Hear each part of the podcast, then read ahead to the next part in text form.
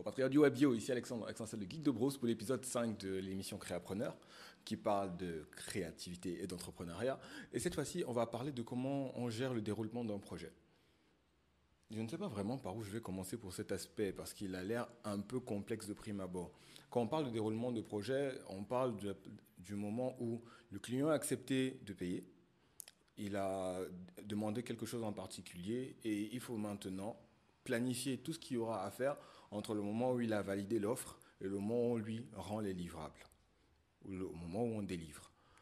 Et c'est la partie qui est euh, la plus compliquée à comprendre lorsqu'on est un créatif en Afrique francophone. Pas comprendre dans le sens où on ne comprend pas l'importance, mais plutôt pourquoi c'est aussi important de maintenir l'exécution et d'avoir des process. Lorsqu'on parle de process, on parle d'étapes qu'on respecte à chaque fois qu'on fait, euh, qu'on exécute quelque chose pour un client. Je vais prendre, j'ai envie de prendre le cas du pain encore une fois parce que c'est toujours le, le, truc le plus simple. Mais pour le cas d'espèce, pour que ce soit facile à appliquer rapidement, je prendre le cas des logos. Qu'est-ce qu'il y a dans un process typique de création de logos Que ce soit du point de vue créatif ou que ce soit du point de vue interaction client. La première chose, c'est d'impliquer le client dans le processus et impliquer le client dans le processus, ça évite d'avoir des mauvais retours à la fin de à la livraison. Lorsque on vient et qu'on dit OK, on a terminé, voici le livrable, et que le client dit ce n'est absolument pas ce que je voulais, vous n'avez pas compris mon, mon, euh, problème. Dans le cas d'espèce, lorsqu'on décide donc d'établir un process de création de logo avec le moins de disputes à la livraison, on fait un, une interview où on aura une première rencontre avec le client qui permet de déterminer les attentes créatives, du style euh, à qui est-ce que vous voulez vous adresser. On a fait une étude de marché en amont, du coup, en fonction de ce qui est déjà sur la table, on décide d'orienter, de gérer la différenciation. En quoi est-ce que tu as envie d'être différent du, du, du concurrent, etc., etc. Et on évolue comme ça dans le premier interview afin de déterminer ce que le client veut en particulier en plus de l'exécution en soi. En particulier, c'est la,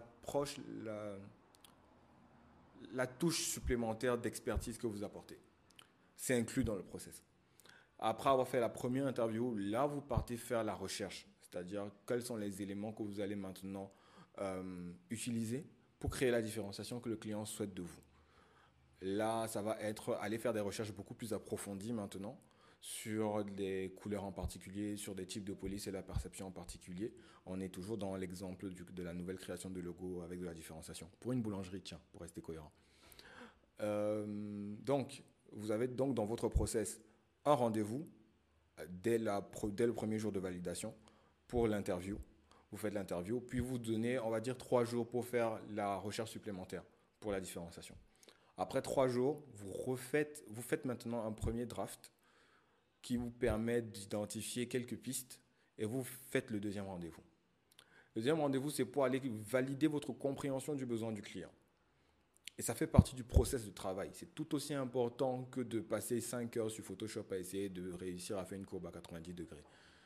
Lorsque cette étape est respectée, lorsque vous avez le deuxième rendez-vous, vous présentez les drafts et que vous validez le concept, là vous vous accordez 5, 6, 7 jours, ça dépend de comment vous faites, pour terminer de concevoir le logo lui-même.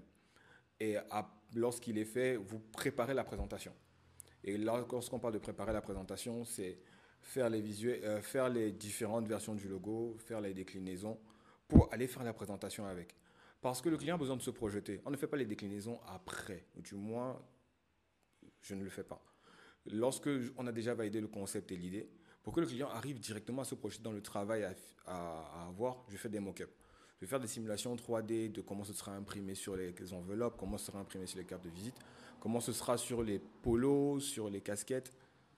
Si le client arrive à se projeter rapidement, il peut immédiatement identifier ce qu'il veut vraiment voir comme modification. Et c'est plus simple ainsi. Plutôt que de venir proposer un truc et il est encore en train d'hésiter. Lorsqu'en faisant un mock-up directement à cette étape, c'est beaucoup plus simple pour le client de se projeter sur ce qu'il veut à la fin de l'histoire collaborateurs, partenaires. Et la création d'un mock-up, de ces simulations peut prendre parfois une semaine. Ça dépend vraiment de la complexité et de l'originalité du travail que vous souhaitez livrer. Lorsque ça s'est fait, il y a donc enfin la délivrance délivrable. lorsque ça s'est fait, il y a la dernière étape qui consiste justement à concevoir le livrable et parfois la charte graphique. Et là encore, vous déterminez le nombre de jours qu'il faut. L'idée, lorsque vous faites une conception et un procès de travail, c'est de connaître à chaque fois combien de jours, heures, minutes ça vous prend pour concevoir le livrable et le nombre d'étapes qu'il faut traverser obligatoirement pour que le livrable soit accepté à chaque fois. Ça va être combien d'interviews il faut faire avec le client, combien de jours ça prend entre le premier et le deuxième interview, combien de temps, combien de, quelles ressources il vous faut et combien de temps ça prend pour les obtenir. Disons par exemple qu'il faut absolument que euh, quelqu'un aille faire une enquête pour vous et ça lui prend 4 jours. Ça veut dire que votre livraison va faire au moins 4 jours lorsque ça va arriver à son niveau. Une bonne maîtrise de ces aspects vous permet par la suite de pouvoir dire au client, ça va vous prendre 15 jours. Et à 15 jours près, c'est bon. Et à 15 jours près, il est satisfait. Et donc, le processus que vous ai donné n'est qu'un exemple parmi tant d'autres de, de, process de livraison. Là, j'ai pris le cas d'un logo euh, avec une livraison sur 15 jours, avec quelques étapes. Un site internet peut être beaucoup plus long. Et je pense que j'ai fait le tour du sujet.